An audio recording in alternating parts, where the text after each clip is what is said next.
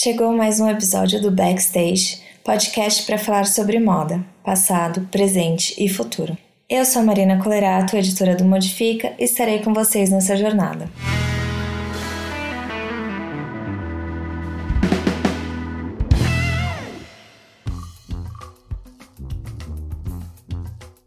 A gente está aqui em mais um episódio do Backstage de Moda para Ouvir e a convidada da vez é a Carol Delgado. Carol do Puxadinho, a gente já teve junta várias outras vezes. Sempre que eu tenho a oportunidade, eu chamo a Carol para conversar, para trocar, para expandir a minha mente. É por isso que a Carol está aqui com vocês hoje. Obrigada por aceitar o convite, Carol. Obrigada pelo convite. É sempre incrível estar junto de tudo que o Modifica faz. Principalmente porque eu acho que muito do que me faz não desistir de moda para sempre. É muito o caminho que modifica a trilha, então. Tamo junto. Tamo junto. é, eu, eu, antes, normalmente eu sempre começo perguntando como é que a, como é que a, a pessoa que a gente está entrevistando é, veio parar na moda, começou na moda. Mas eu vou conversar com a Carol de um jeito diferente. Eu quero saber, Carol, você como cientista social, antropóloga e de certa forma também publicitária, digamos assim, Gente. Gente. Ela depois ela explica o porquê dessa apresentação. É, o que, que é moda para você? Cara, assim, nessa perspectiva da antropologia, é, eu acho que moda é, assim, na verdade, eu acho que existem tantos conceitos de moda como existem pessoas no mundo, assim. Porque para mim, moda é um conceito que é muito cotidiano que faz parte da vida e do dia a dia das pessoas. Então, como cada um traz o significado para a moda que está nesse dia a dia, eu acho que é muito particular. E eu acho que quando a gente está falando de identidade, é um particular que conversa muito com o coletivo, né? Então eu acho que é um, a moda, assim, eu vejo a moda acontecendo, assim. Eu acho que a moda, antes de tudo, é um movimento é um lugar para gente criar novas conversas. É, e falando sobre criar novas conversas, eu acho que é, em todos os eventos que a gente já foi, que eu já estive falando, o, o, seu papel é sempre esse, né? É fazer com que as pessoas é, vejam que há possibilidade, há possibilidade de criar essas novas conversas. Principalmente que eu acredito que você traz uma visão de uma moda que ela é considerada pelo sistema como uma moda que está é, fora, né, ou na periferia do que é considerado moda, ou é, não sei como a gente chama isso, mas assim, que normalmente às vezes é apropriada e trazida para a moda mainstream uhum. de uma forma é, não tão legal assim. E eu acho que o grande desafio é como é que as modas se conversam e, e ao invés dela ser usada para excluir porque ela é um movimento e muitas vezes é um movimento de exclusão, como é que ela pode, às vezes não incluir, mas propiciar essa diversidade? Eu acho que assim, é, o mercado de moda ele nasceu, cresceu e agora está tentando se equilibrar totalmente num sistema de apropriação, né? E eu acho que isso ficou bem latente para gente quando a gente teve no, no comecinho, né, no come, na primeira década e no pouquinho da, da segunda década desse século XXI, esse boom da história das tendências, que é uma palavra que me profundamente. Mas eu acho que porque ela foi, ela é mal Mas, utilizada, né? Porque assim, na verdade, é, de to, todas, quando eu passei e trabalhei perto ou dentro ou junto das grandes empresas, Cada vez que chegava uma pesquisa de tendências para mim, era um mapeamento do que deveria e poderia ser apropriado para gerar acúmulo de riqueza. Isso para mim é muito cruel. E aí, em todos os lugares que eu comecei, enfim, a dar aula, levei o lugar da antropologia, eu encontrava pessoas que queriam não ferramentas de pesquisa, porque a antropologia e a antropologia que, que eu acredito é uma antropologia que instrumentaliza para encontros e conversas, numa perspectiva muito horizontal. E o que essas pessoas procuravam para fazer a tal da pesquisa de tendência eram ferramentas de apropriação de, de vivências e narrativas alheias. E assim, até hoje, as pesquisas de tendência que eu vejo são mapeamento do que pode ser apropriado, que deve ser apropriado para estar na próxima estação. E isso começou a ficar evidente né, nesse, nessa, nesse tempo, assim, nesse, nesse momento do mundo que eu citei, porque foi justamente o florescimento dos ditos movimentos identitários, que também é outra palavra horrorosa. Mas, assim, desse lugar onde grupos que estavam à margem do centro, né, entendendo esse centro como esse centro apropriador e uh, tradutor de discursos no sentido de, de, de priorizar o consumo ao invés da formação de identidade e mais do que isso, da perspectiva coletiva. Então, assim, é, para mim, a moda, ela se desenha. Eu, meu primeiro contato com a moda foi esperando encontrar um mercado criativo. A minha realidade com a moda foi esse encontro com um mercado completamente apropriador. E a minha briga para moda é para ela ser um lugar de não só inclusão, como também reparação ser um lugar onde as pessoas falam, mas principalmente onde quem até hoje se apropriou e quem até hoje usa esses mecanismos de opressão e dominação dentro do território da moda entenda que precisa é, criar e ter outras ferramentas de escuta e de escuta real, sabe? Então, assim, para mim, moda, antes de tudo, é um campo de disputa de poder. Uhum. Moda, para mim, é um lugar, principalmente porque moda é uma linguagem visual. Uhum. E quando a gente pensa na, no protagonismo da linguagem visual no século XXI, a gente vai para moda e mesmo que a gente reduza a moda, a roupa que a gente usa, todo mundo tá ali usando ou uma roupa ou um adorno. Sim. E você lê as pessoas a partir disso. Então, não é que a moda precisa ser democrática, a moda é democrática. Ela é, na sua natureza, democrática. O movimento do mercado é antidemocrático. Uhum. Então, eu acho que a provocação da, da, da, antropologia. Gente, eu fico falando da antropologia, eu acho que um dia alguém vai vir bater na minha porta e falar: devolve o diploma, sou louca.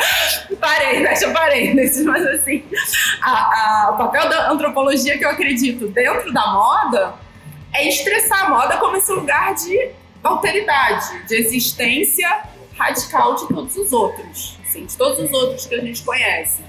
E eu acho que tudo que a gente vê hoje é, fazendo muito esforço para segurar, né, uma coisa muito antiga que não tem mais nenhuma relevância, vem desse medo muito velho, né, de você querer ser quem dita coisas, Sim. quem você dita tendências, quem dita o cotidiano das pessoas, sabe?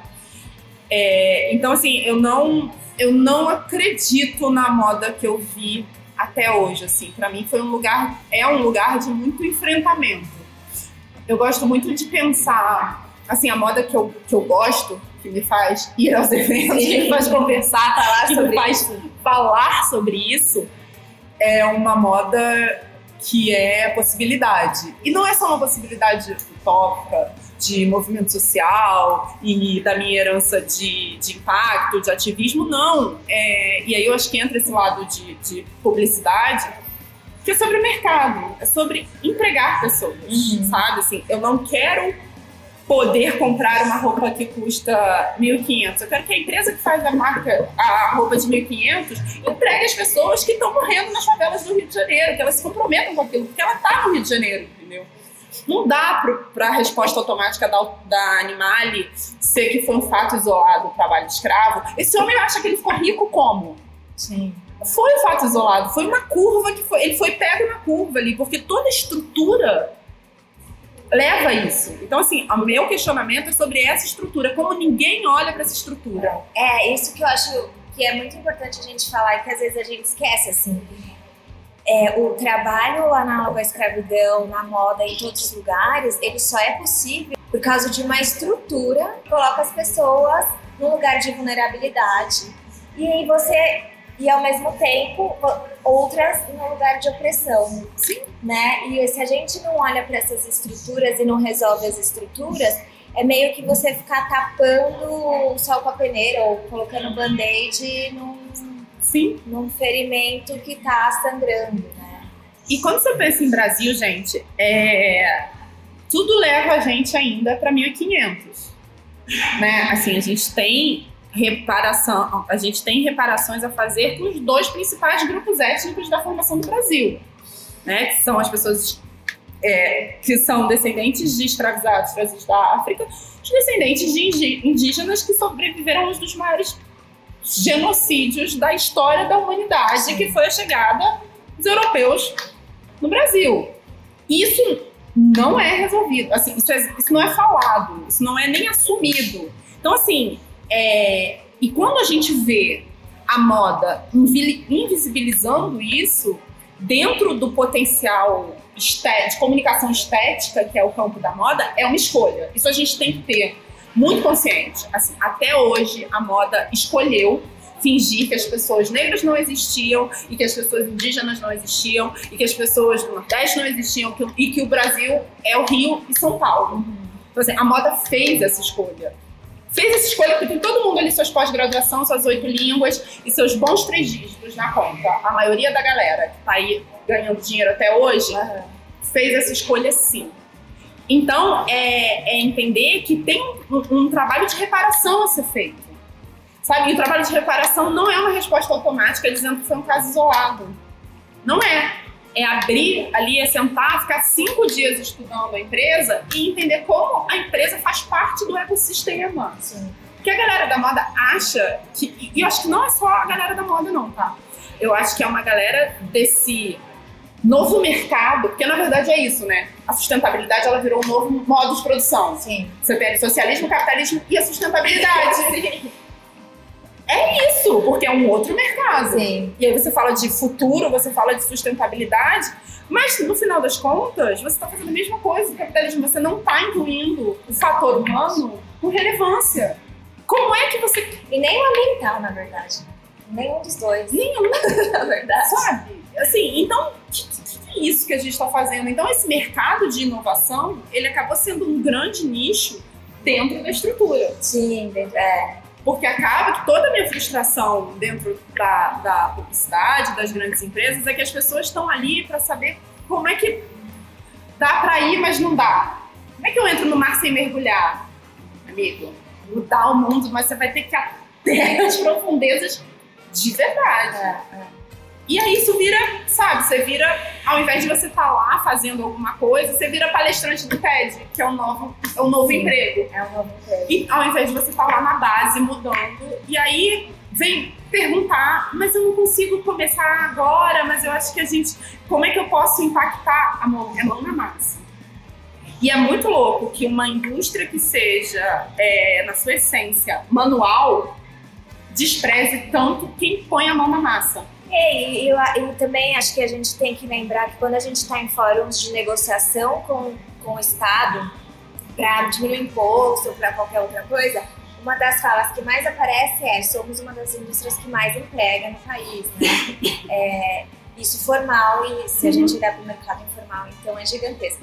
Então, assim, isso é usado quando interessa, e daí quando Sim. não interessa, né, é, é meio que apagado porque a responsabilidade não é minha de certa forma, né? Eu não, vendo, eu não faço roupa, eu vendo roupa, então isso são lugares diferentes. O fator humano, ele é negociável. Isso é uma loucura. Isso é uma loucura, sabe? Porque não tem como você negociar a história daquelas pessoas, é. entendeu? Assim, isso não, não tem como.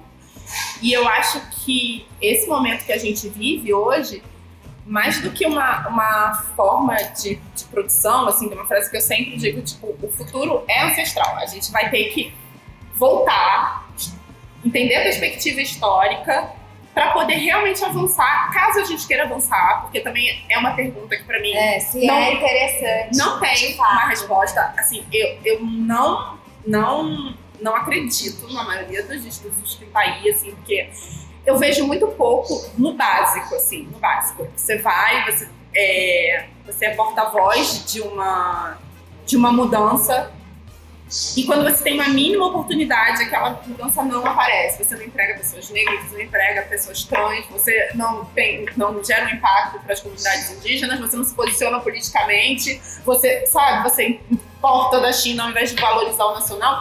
Então, É muito confuso isso ainda. E as pessoas fogem desse conflito. Porque o conflito é o quê? É a mão na massa. Sim. E aí eu entendo que é uma oportunidade da antropologia de pegar esse conflito mesmo. Assim.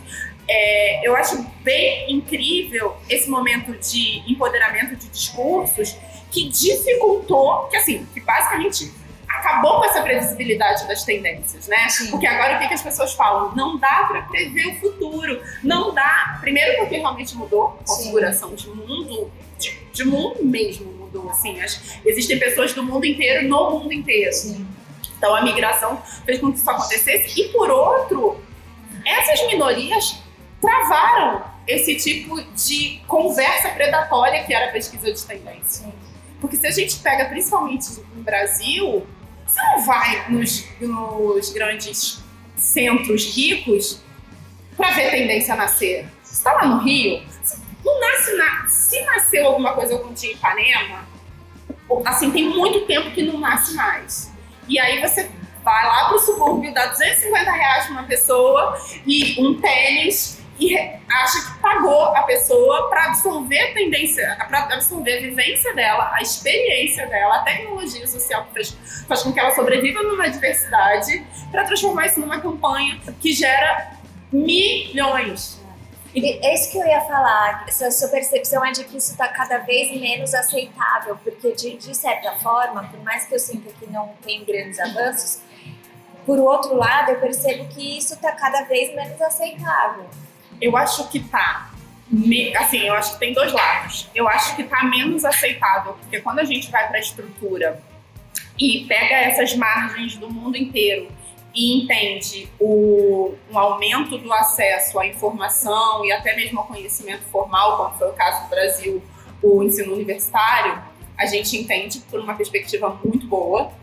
E tem também a perspectiva prática que, que é ruim, é que essas áreas elas estão voltando a ficar isoladas por bolsões de violência. Então, hoje, para você ir fazer uma pesquisa de campo em Madureira, sair do seu, do seu lugar de hype para isso, é mais difícil e é realmente mais complicado. Então, você tem um lado bom e tem um lado ruim, que fechou, vetou isso ao redor do mundo inteiro. O mundo está realmente mais perigoso, né? Porque a gente aumentou a distância entre ricos e pobres. Sim. Esse esgarçamento está cada vez mais louco, né? E, e, ricos e pobres não só de dinheiro, de acesso à cidadania básica. Sim saneamento, água, comida, tudo isso, saúde. Então, esses lugares eles foram se tornando de novo inacessíveis. E, e isso, assim, é, gerou esse, essa tensão e faz com que as pessoas digam que a gente não sabe o que está por vir. Assim, sabe, está por vir porque as pessoas que estão nesse lugar que elas sempre estiveram elas perderam toda a zona de conforto. O mundo se reconfigurou enquanto elas se apropriaram, enquanto elas pensavam na próxima campanha. Sim. E aí, o mundo se reconfigurou meio sem elas. Quando elas voltaram, elas falaram. E agora? Sabe, como é que a gente vai chamar o jovem de 18 a 24? Como é que a gente vai falar do empoderamento das mulheres? Enfim. Sim as coisas foram mudando de nome e de, e de perspectiva num lugar muito insider. Né? E as pessoas foram ficando de fora dessas conversas onde elas não pertenciam. É, de verdade. De verdade. Porque essas conversas começaram a acontecer em núcleos em nível local, que é a pracinha de Caxias. Você vai estar na pracinha de Caxias para ver o que o coletivo de fotografia de Caxias vai fazer? Você sabe nem chegar em Caxias, você não pode Uber. Você entrou num trem da Supervia, entendeu? Então, como é que você resolve isso, sabe? Então, eu acho que essa tensão do mercado é um lugar que eu ainda, polianamente, enxergo como um lugar de oportunidade. Isso que eu ia falar, eu, é, isso que eu ia falar que sim, é meio poliana, mas assim, o problema é está dado, né? E, e de certa forma a solução também, assim, acho que é, é, essa, pelo menos essa boa vontade de olhar para a estrutura e querer realmente agir na estrutura, né? E, e entender que agir na estrutura significa começar do primeiro começo, sabe? Que é expandir o seu programa de jovem aprendiz, de primeiro emprego. É olhar, e isso é muito louco, porque assim, é uma coisa tão simples quanto olhar para a cara das pessoas que você está contratando. Olhar para a cor delas, olhar para de onde elas vêm e entender que realmente a pluralidade na sua empresa, na sua marca, no que quer que você esteja fazendo, ela só vai ser de verdade quando ela estiver na base. Sim. Que é uma coisa que eu tenho falado muito, assim, sobre o meu trabalho. Eu não consigo entregar resultado numa marca, numa empresa, num movimento, em qualquer coisa que não esteja verdadeiramente comprometida. Então são trabalhos que eu, sim, eu não consigo, não, eu entendo, entendo, tudo bem, vamos lá fazer isso aqui, pelo menos é melhor, porque empregou três modelos que não fariam naquele trabalho há cinco anos atrás. Beleza, mas assim, vai parar ali, vai frustrar e vai. Se não tiver alguém que assine o cheque falando, vamos mudar isso aqui. É, sim. Tá. Esse, esse é uma conversa que também a gente normalmente tem quando a gente está falando de sustentabilidade como um todo que é, cara, quem toma decisão precisa estar tá orientado para isso. Sim. Não adianta um Sim. departamento que normalmente é uma pessoa, coitada, que sozinha, ela precisa tentar convencer a empresa inteira uhum. de uma coisa que ninguém tá afim de fazer, porque realmente tudo é Sim. negociável com exceção do lucro, né? O resto, tudo. Sim, tudo é negociável. É. E, e se a pessoa, eu acho que aí tá o papel da liderança como liderança de fato, e independente do tamanho da organização, ela pode ser multinacional, ela pode ser menor escala tal, mas o papel da liderança é esse de assumir essa bucha também, né? Que é um problema nosso, Sim. de cada um. E eu acho que isso, assim, no meu caso, abriu um pouco a minha cabeça para a importância do papel da mediação. Porque eu sou uma pessoa da base e do campo. Eu sou a pessoa que está ali com a mão na massa, fazendo. E, e é isso que eu gosto, é esse o meu trabalho. Mas quando eu entendi que o que essas pessoas têm pode que é o dinheiro, né? Que é esse uhum. poder da estrutura, que é estar inserido numa estrutura, podia acelerar processos. Eu fui para esse lugar da disputa, sabe? Para esse campo da mediação de falar, não, cara, não é a única maneira que você tem de fazer. Eu, eu posso criar, assim, a gente pode desenhar junto uma, uma metodologia onde nesse momento presente, porque é isso também, o campo ele traz a realidade, né, a vida real, ela traz uma urgência do tempo presente. Sim. Esse luxo de pensar futuro, de desenhar futuro, ele é um, sim, ele é um luxo, uhum. né? O tempo que corre na vida real e no tempo presente é outro. É, é muito o que a gente viu o ativismo negro falando agora do que aconteceu lá do assassinato que aconteceu lá no Rio, que o exército assassinou um cara com 80 tiros. Atirou 80 vezes no carro onde tinha uma família preta. O meu tempo enquanto pessoa não preta é radicalmente diferente. E aí a gente vai para uma discussão que é no campo do ancestral de novo. Que quando a gente pensa a, a, a ideia de mundo antes dessa ocidentalização louca, antes dos processos de colonização, a gente entende que diferentes cosmogonias existiam. Cada cada povo, cada coletivo tinha o seu entendimento de tempo e espaço. E essas pessoas coexistiam no mundo. A partir do século XV e XVI, você tem uma colonização desenfreada e que você vai lá, impõe um calendário, impõe um significado para essa, essa significação de tempo espacial, essa é a grande violência. Sim. Porque você insere pessoas numa dinâmica que não é delas essencialmente. E aí depois você devolve uma violência ainda mais cruel, que é essa violência do tempo da vida, literalmente. Essas pessoas elas não são reconhecidas, a humanidade dessas pessoas não é reconhecida como a humanidade do tempo da pessoa branca ocidental, uhum. sabe, europeia, assim. Isso é muito cruel. Então você vai para esse resgate da, de trabalhar com diferentes tempos, diferentes espaços, diferentes territórios. Isso é muito complexo, porque você volta realmente para uma configuração de mundo que é isso, antes do século XV. É, antes da ocidentalização do mundo. E as pessoas, elas, quando elas falam futuro, elas acham que elas precisam pensar em 2050. Sim. Isso que para mim é é insano, sabe? Assim, é muito louco como as pessoas não entendem a importância de olhar para o que aconteceu antes. Porque tudo ali. Sim. E, e eu acho que, aí falando de moda, assim, quando a gente tem essa perspectiva do resgate do artesanal, eu acho que é muito o artesanato enquanto tempo, sabe? É como o artesanato, é como essa tecnologia que respeita o tempo, não do produto, mas sim das pessoas. Sim.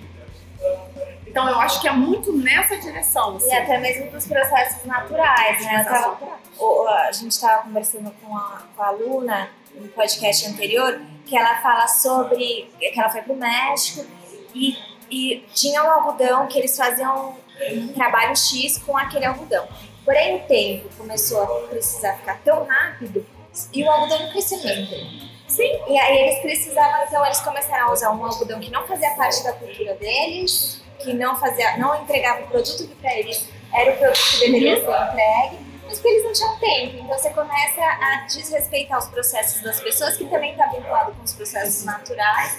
E é exatamente isso, né? Talvez quando a gente fala tanto de desacelerar, slow fashion, whatever, acho que ter, entender que não é simplesmente um oposto do fast fashion, é entender esse lugar. É entender que é outra coisa, outra, outra construção. É. Assim. E isso quando a gente fala, por exemplo, do caso das confecções e do trabalho análogo à escravidão com os imigrantes latino-americanos no Brasil, é muito disso. Esse lugar do fazer manual, da costura, tem um valor quase sagrado para essas pessoas. Quando elas chegam aqui, a gente pega esse valor, essa riqueza, e insere no lugar de dizer é, o seu principal valor vai ser o teu pesadelo, sabe?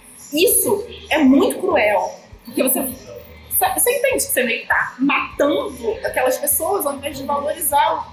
E aí, como é que você cria todo um mercado que se sustenta na apropriação violenta dos valores de outros tempos e espaços. Gente, a moda é insustentável na essência. Sim, na essência. a moda nasce com um pensamento insustentável. Sim. É um é, lugar de massacre. É, é. é um massacre, sabe? É um genocídio sensível à moda, como a gente conhece. É, é como ela se configurou com a ocidentalização, mercantilização é, para o sistema capitalista? Eu acho que o desafio, e eu acho que o que torna a moda esse campo de disputas tão acirradas é exatamente isso. Assim. É, eu enxergo a moda, e, e, é, e é essa minha disputa, como um lugar que pode ser plural de essência, que pode valorizar isso, sabe? E que pode, principalmente, e aliás, eu acho que é esse o momento de renascer dentro de uma perspectiva econômica mesmo, uma perspectiva macro, Sim. sabe? É, é, é, realmente você olhar para as pessoas e olhar para a moda como inserida num contexto de ecossistema. É, e até porque se a gente trazer o debate para o lugar que a própria indústria tanto gosta, economicamente falando, Sim. todas as pessoas estão reclamando de lucro, né? De, de, de menos ação, Sim. menos dinheiro para os acionistas, mais dificuldade, menos venda. Então, assim, é uma exigência que ela não é só puramente social, ou puramente ativista, ou, ou puramente ideológica do âmbito, sei lá, que as pessoas gostam de chamar de ideológico, né? É, mas ela é uma necessidade real, material, financeira, na verdade. O mercado precisa ser redesenhado. É, exato. Entendeu? E agora ele tem a chance de se redesenhar por completo. E aí eu acho que vale esse papel de mediação. Sim, sim, porque sozinho, assim, nessa disputa muito de um lado e de outro, sem uma intermediação, sem uma mediação, não vão rolar. E assim, essa mediação, ela é importante porque a gente precisa sensibilizar essas empresas para absorverem as pessoas que a gente prepara no campo. Sim. Foi esse, foi esse meu link, assim, muito lógico, sabe? Falo, cara, eu vou lá e capacito, sensibilizo, preparo as pessoas do campo.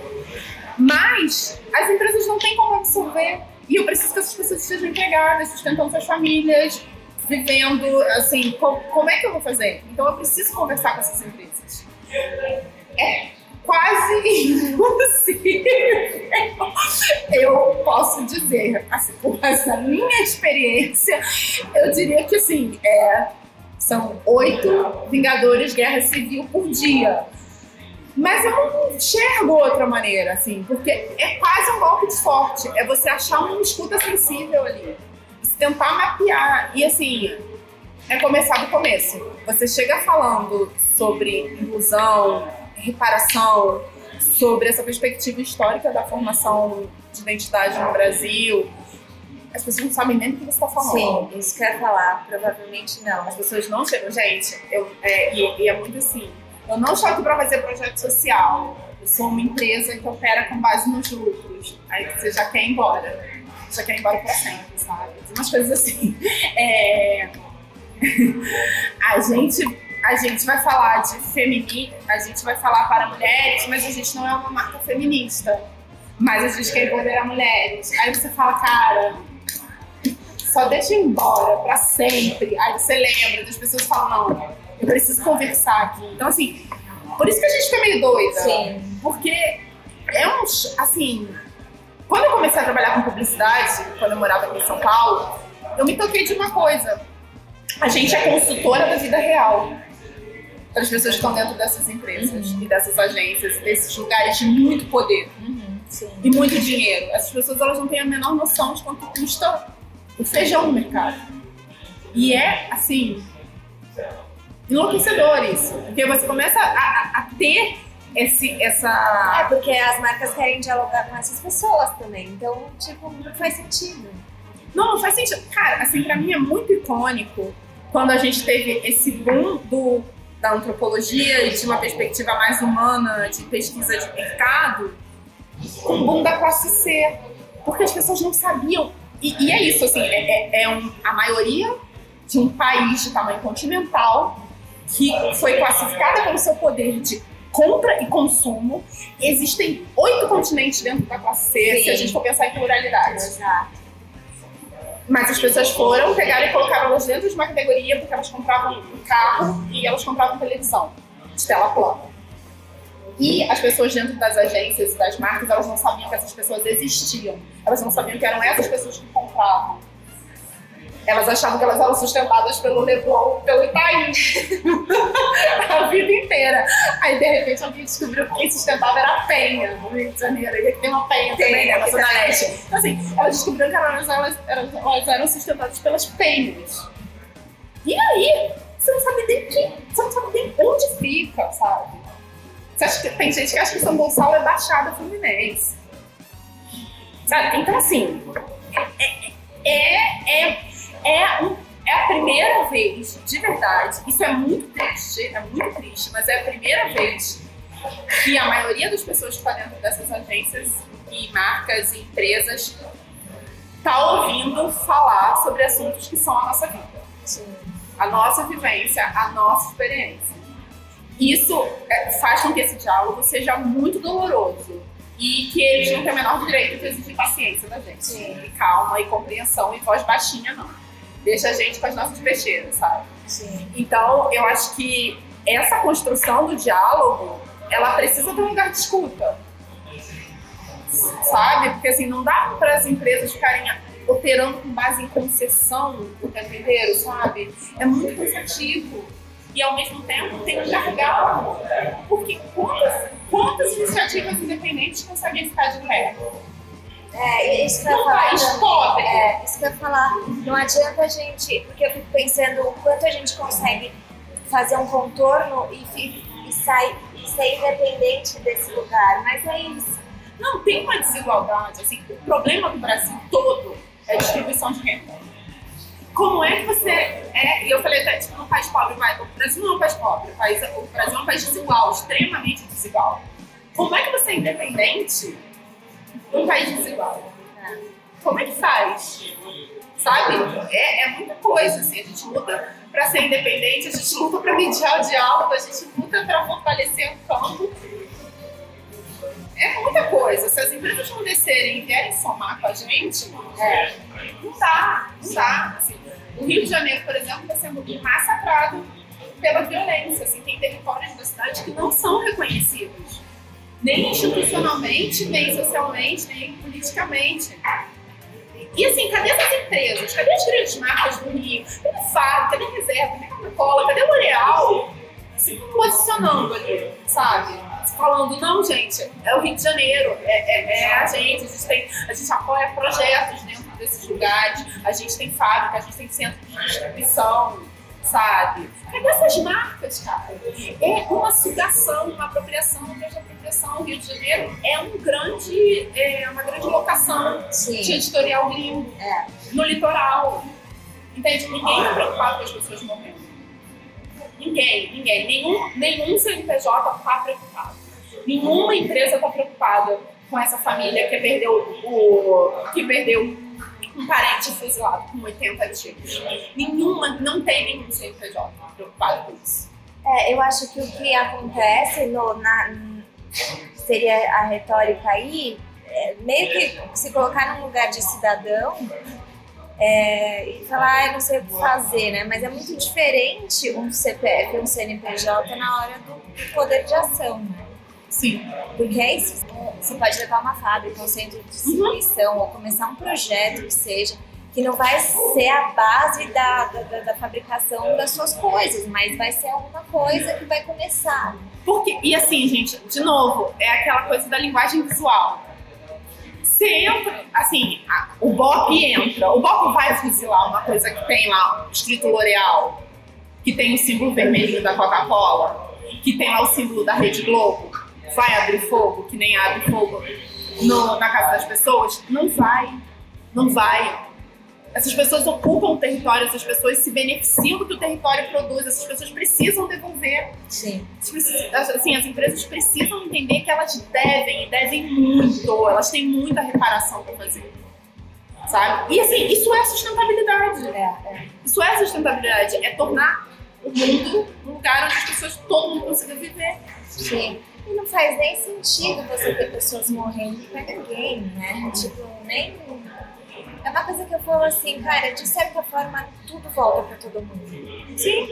Em algum, de alguma forma, sabe? Seja de você ter medo de tudo, de respirar na rua, Sim. seja você é, ter que pagar mais caro no supermercado, porque as mudanças climáticas aumentaram o preço de tudo, sabe? Eu acho que diz- é, às vezes as pessoas que estão protegidas por um determinado número de zeros na conta bancária não percebem que isso invariavelmente, cara, a gente compartilha o mesmo planeta, isso vai voltar. Eu entende? acho. Mesmo querendo ou não, assim, por mais que a gente tenha que separar os territórios, cara, isso tá na sociedade que é compartilhada. Mas aí eu acho que a gente volta pro ancestral, que é assim uma, uma coisa que a gente não conseguiu ainda resgatar ou ressignificar para a atualidade, que é um entendimento holístico de coletivo. Ah, sim. Porque quando a gente volta para o começo do mundo, as pessoas tinham um entendimento de coletivo, um coletivo inserido no mundo, no planeta, naquele meio ambiente que os cercava. Assim, e agora a gente tem esses entendimentos coletivos como desconectados de tudo. Que é muito uma pauta do próprio modifica. Gente, a gente precisa falar sobre agrotóxico, a gente precisa falar sobre terra, a gente precisa falar sobre política, e tudo isso é moda. Porque tudo é tudo. Então, eu acho que o que falta para as empresas é entender um pouco mais dessas conexões. Porque essas conexões, elas, elas não se faziam nos zeros, sabe? Nos zeros da conta bancária. E agora elas começaram a impactar nos zeros da conta bancária. É, e vai ser exponencial. E aí foi um apavoro. Tá tudo, assim, é, é muito doido, assim, porque essas empresas todas estão, todas, todas, todas, todas estão operando no apavoro. Mas elas se recusam a reconhecer a importância de começar um processo de reparação com a base.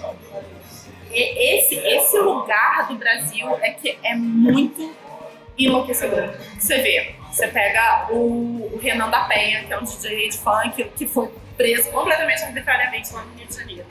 O cara é um menino que, assim, organizou uma festa dentro de um, de um território super problemático de configuração de segurança. Então tem uma. Ele consegue fazer ali um evento semanal, onde ele movimenta a economia da cidade, onde ele impulsiona a cultura da cidade. E as pessoas fizeram o quê? Calaram ele sumariamente. Por quê? Porque ele é um cara preto da favela.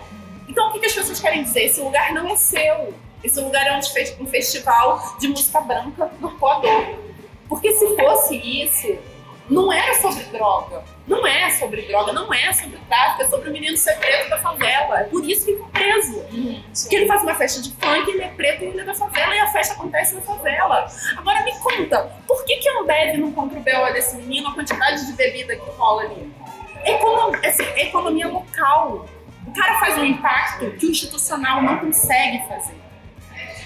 Então, só que ele é preto. E ele é favelado. E aí ele tá preso. Esse lugar do Brasil é que é muito peculiar. Porque é uma herança de colonização. Sim. É por isso que a gente precisa trazer a perspectiva histórica. É, total. Sabe? Porque a gente tá aqui por causa da nossa história. Acho que Exatamente. a gente precisa entender isso em algum momento. o Brasil não chegou no futuro, o Brasil não, não, não emplacou como país do futuro, porque a gente não conseguiu resolver a nossa história, a gente É. não conseguiu resolver o nosso passado. Então, assim, é sobre os zeros na conta bancária, mas mesmo quando os zeros entram na conta bancária, se você for preto, se você for da favela, se você for nordestino, se você ocupar algum desses lugares que esteticamente não é reconhecido como dominante, a gente recusa os zeros. Esse mercado é enlouquecedor. Esse lugar das empresas é enlouquecedor. É, um- é uma parte que é um nó que é tipicamente brasileiro. É, porque eu sempre fiquei pensando muito assim, se a gente. O que, que, era, o que, que a gente é mais classista ou racista, se de repente. E a gente é muitos dois, né? Mas aí realmente você tem essa questão que, para algumas pessoas, é, principalmente se elas é, é, perpetuarem um comportamento que para a elite intelectual ou, ou econômica não faz sentido, não importa se você tem dinheiro. Não importa. Eu acho que é um racismo, assim. O, o racismo é a pedra fundamental do Brasil. Sim, o genocídio negro, o genocídio indígena é o que trouxe a gente até aqui. E não tem como a gente estar num lugar confortável sendo construído numa, como um moinho de, mo- como um moinho de moer gente. Sim. como Darcy Ribeiro fala, assim, a gente vai moendo as pessoas. Ou a gente vai matando, ou a gente vai silenciando o sensível, que é uma maneira de morte também. Sim. Então, como é que a gente não fala, como é que a gente olha e fala, ah, quando a gente está falando de arte, de moda, de comunicação, não é sobre política. Meu bem, se você tá vivo em 2019, respirar é política. É, é, eu acho que a gente encerra exatamente com isso, É isso. que é uma coisa que, né, e, e aí é um debate até que a gente até compra algumas brigas, principalmente dentro do campo da sustentabilidade, vocês falam de sustentabilidade, mas querendo dizer que isso é totalmente alheio à política. E, e para mim é só uma, uma justificativa, uma forma de você se manter na sua zona de conforto. é, você dizer que, na, que, que isso não é político, que isso acontece independente da política. Pra mim não tem. Nada é independente da estrutura, gente. É, A exatamente. estrutura é a política e a economia.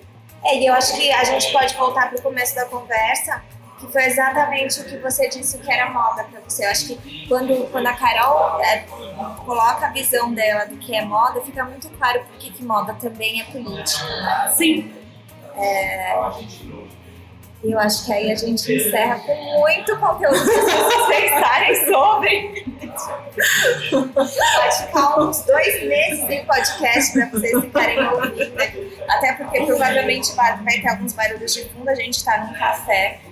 E- mas também acho que dá, dá esse tom de uma conversa bem, Sim. bem sincera. É, a gente não está no estúdio, estamos num café aqui na Augusta. E, e daí vocês vão ter muitos insumos para pensar. E eu vou deixar também alguns links, vou deixar os links de para vocês acompanharem a Carol nas mídias.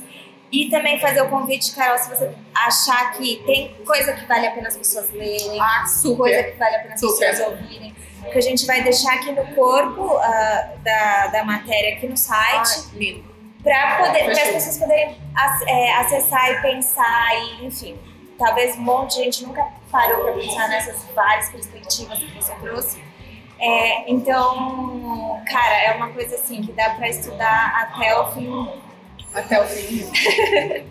obrigada pela presença Obrigada a você, amor. e a gente ainda se encontra Sim, seguimos. seguimos até o próximo backstage